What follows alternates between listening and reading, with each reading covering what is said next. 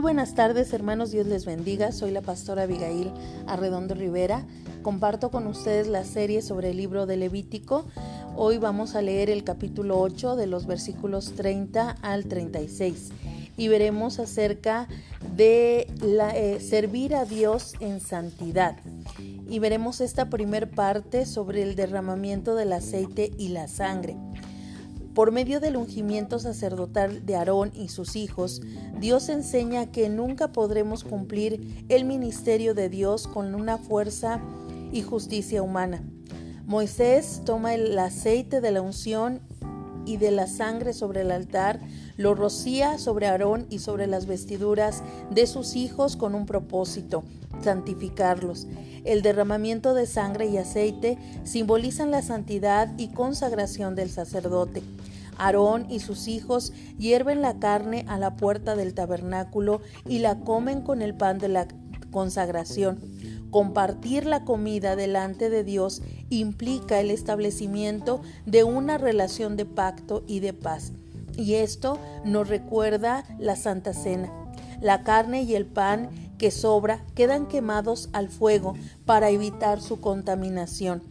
Asimismo, los cristianos debemos de recordar que solamente aquellos que tienen comunión con Dios pueden trabajar en su obra.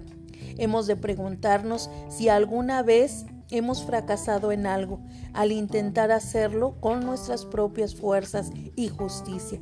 Y recordemos que al participar de la Santa Cena debemos de dar gracias a nuestro Señor por esa gracia que nos reconcilió con el Padre. De los versículos 33 al 36 nos habla de la consagración por siete días. Dios no recibe el servicio ni el ministerio del creyente que ha perdido la santidad. La consagración durante esos siete días nos enseña el máximo nivel de santidad que debe tener el ministro de Dios. Aarón y sus hijos son consagrados con esta ceremonia durante siete días. Es un tiempo para que se examinen y consagren su vida por completo a Dios. Durante esos siete días, Aarón y sus hijos no salen de la puerta del tabernáculo de reunión. Deben concentrarse solamente en el ministerio y llamado de Dios, sin pensar ni realizar ninguna labor del mundo reciben la expiación de sus pecados mediante la ofrenda del sacrificio. Si no cumplen la ordenación de esos siete días de consagración, ellos morirían. El sacerdocio es muy glorioso, pero a la vez es asumido con temor de Dios. Asimismo, el cristiano debe cumplir su llamado con una actitud de obediencia y consagración. Por eso también es importante preguntarnos si buscamos a Dios todos los días con ese anhelo de alcanzar esa vida pura y santificada ante Él. Y si cumplimos el ministerio de Dios con una actitud de temor y temblor ante Él.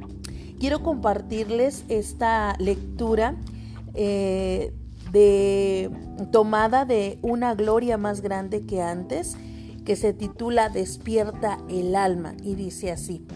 Estaba conversando con las personas sobre cómo se diferencia el día y la noche. Y una persona dijo, si cuando una persona viene caminando, puedes diferenciar si es hombre o mujer, es de día, y si no, es de noche. Si puedes diferenciar qué clase de árbol es aquel, es de día, y si no, es de noche. Entonces otra persona dijo, si puedo diferenciar si la persona que está a mi lado es buena o mala, es de día y si no, es de noche. Y si puedo diferenciar si la persona que está a mi lado es enemiga o amiga, es de día y si no de noche. ¿Cómo es la época en la que vivimos hoy día? ¿Es de noche? ¿En la que no podemos diferenciar lo bueno y lo malo?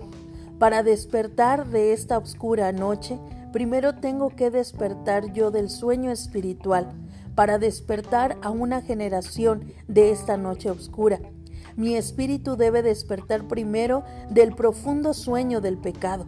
Frecuentemente se llama edad de las tinieblas, a la Edad Media, una época en donde aún la religión que debía alumbrar el tiempo se había corrompido. La razón por la cual se logró el despertar de ese profundo sueño alcanzó la luz de la madrugada durante esa noche oscura y fue gracias a la reforma religiosa de Martín Lutero. La madrugada comienza cuando un espíritu se despierta del profundo sueño. La madrugada de la historia es justamente para las personas de fe, ya que el poder y la fuerza que cambian al hombre y a la historia no son nuestros, sino que es el poder de Dios y la fuerza de su palabra.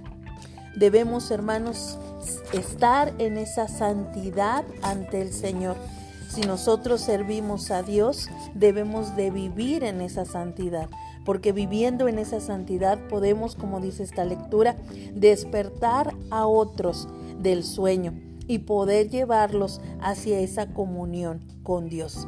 Es importante servir a Dios, pero el Señor se agrada de un servicio íntegro, no por ganancia deshonesta, no buscando el favor del hombre, sino agradando a Dios en todo. Busquemos esa santidad para servir a Dios como Él quiere. Que el Señor les bendiga, hermanos, y espero encontrarnos el día de mañana. Dios sea con ustedes. Ciao.